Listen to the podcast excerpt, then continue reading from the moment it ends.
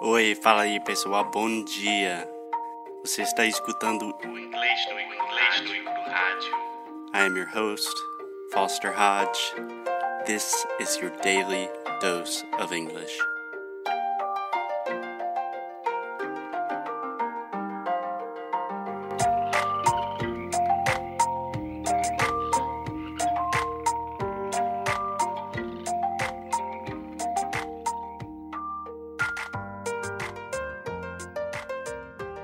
Hey, Alexia, what's up? Hi, I'm fine. What about you? I'm doing great. So, just for our listeners to know, we are recording this on Friday afternoon. Friday, what's today's date? Do you know? 16th? I don't know. Friday, June 15th, 15th.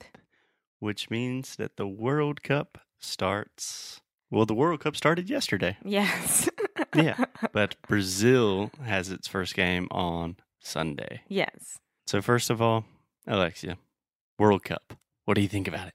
I don't want to think about it. After the last World Cup, I'm traumatized. Yeah. A lot of energy, a lot of th- faith, a lot of everything.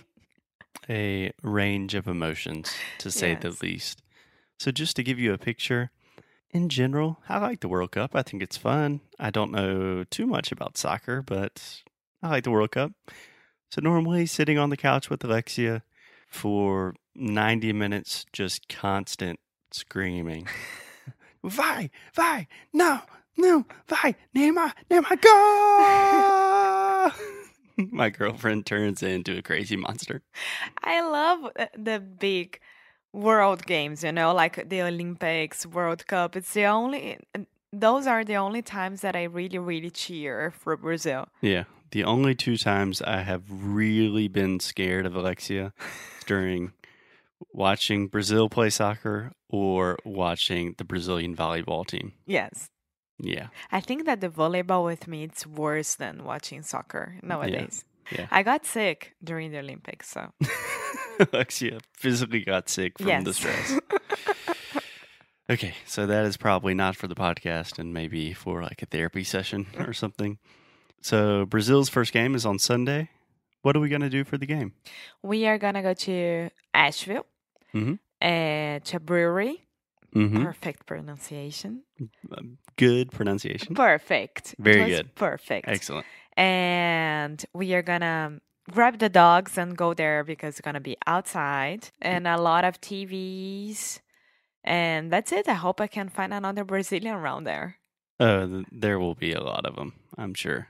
That's the easiest place to find Brazilians is during the World Cup, during a Brazilian game. I was reading at the Asheville Brewery Company website hmm that I was reading on. on that United States are not is not playing right during the World Cup. They Yeah. adopt Iceland as their World Cup team. Yeah. So the brewery is supporting Iceland. Uh huh. That's it's cool. really cool. Yeah. Is Iceland good? They are not good, but they are tough. They are super huge. Yeah. I mean, that's impressive because Iceland only has like 3 million people. I Yeah. mean, they don't go to the finals, but they stay there. Yeah. So, okay, one thing really quick. I said soccer game, and I think that is just a red flag that I am very ignorant about soccer. I think most people would say soccer match. Match. Yeah. And can I ask another very stupid question? Who is Brazil playing on Sunday? serious um switzerland Switzerland. switzerland Nice. And how is Switzerland's team?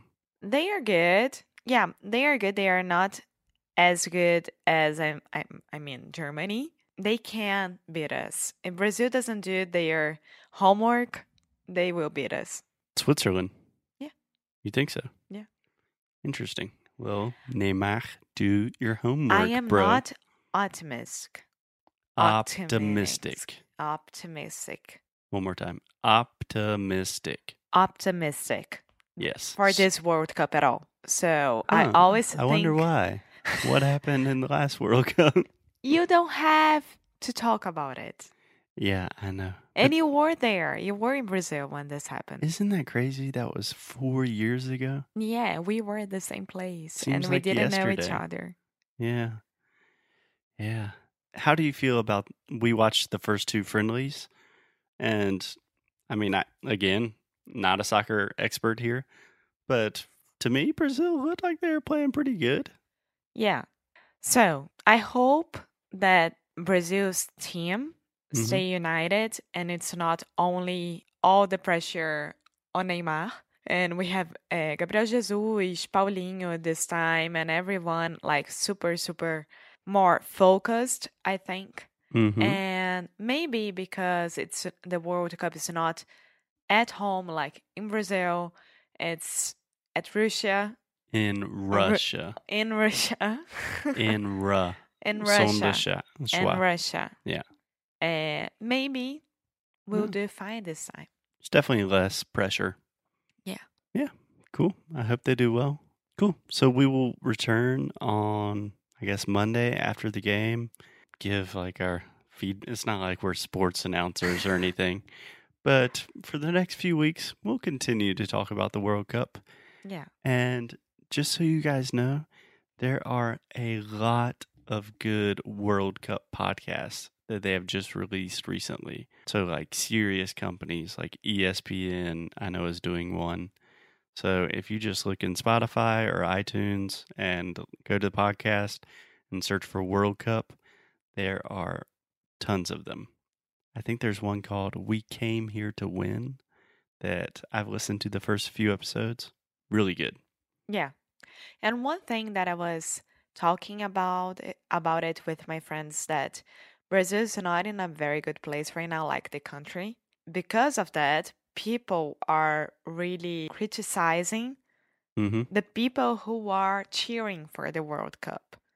Like, Yeah. you shouldn't do that because our economy is worse and this is a lame. Na na na na na. And I mean, Yeah. really, That always happens. yes, but it's really unnecessary. Yeah. Same thing happens in the States, though. It's like, why are you going to cheer for the States? Because the U.S. is always terrible at soccer. It's like, It's come not on. the same thing. Okay. Well, we'll see how it goes. Cross your fingers. Yes. Okay. Talk to you soon. Bye.